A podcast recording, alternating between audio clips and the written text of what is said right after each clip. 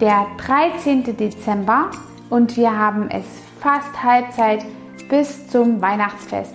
Der heutige Expertentipp handelt sich um Make-up.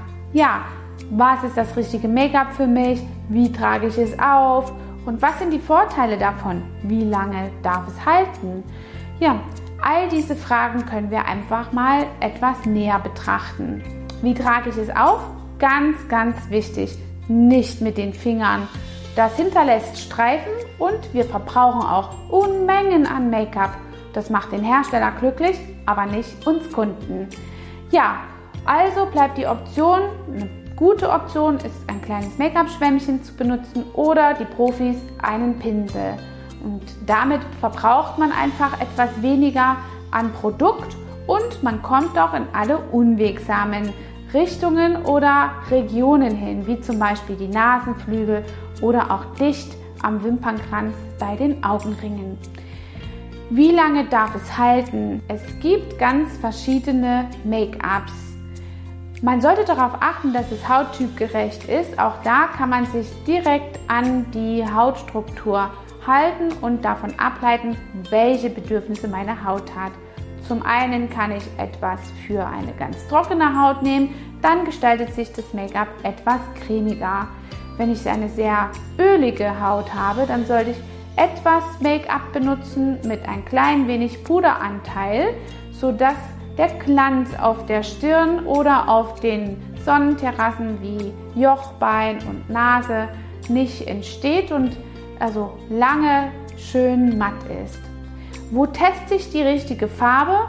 Oft sehe ich in Drogerien die Mädchen da stehen, die ihre ähm, Make-up-Farbe auf, auf dem Handrücken testen. Das ist nicht der optimale Fall, denn diese Hautstelle ist immer ähm, sonnenexponiert und daher am braunsten. Und deswegen sollte man schauen, dass man wirklich am Hals, am Kinn, an der Kinnleiste hier in dieser Richtung das Make-up testet. Somit hat man den perfekten Übergang zur hellen Region am Hals und Dekolleté und an der sonnenexponierten Stelle am Gesicht. Ja, und wenn ich das getan habe und auch im Sommer vielleicht etwas Bräune gewinne, sollte ich immer zu einer kleinen Nuance heller tendieren und kann das ganz einfach auffangen oder abrunden mit einem Puder. Mineralpuder eignen sich daher sehr gut, weil sie auch für jemanden, der schnell glänzt, ähm, einen gewissen Puderanteil mitbringen und dadurch die Mattheit auf der Haut hinterlassen. Ja, und wenn ihr Fragen habt, was eure Vorlieben beim Make-up-Auftragen sind oder ihr einmal etwas testen wollt, dann kommt vorbei und testet die Make-ups reichhaltigen Farben und Formen und Produkte, die wir haben. Wir führen die Marken von Etrebel und Schornacell und haben wirklich für gesunde, junge, bedürftigere und kranke Hauttypen Make-ups an Lager in vielen Hautschattierungen. Daher freue ich mich auf einen Besuch und alle diese Links zu den folgenden Make-ups haben wir hier unten nochmal für euch bereitgehalten, sodass ihr in unserem Shop vielleicht schon mal vorstöbern könnt.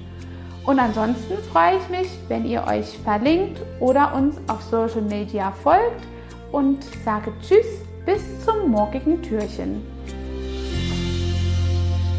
Hat dir diese Folge gefallen und du möchtest vielleicht sogar mehr davon?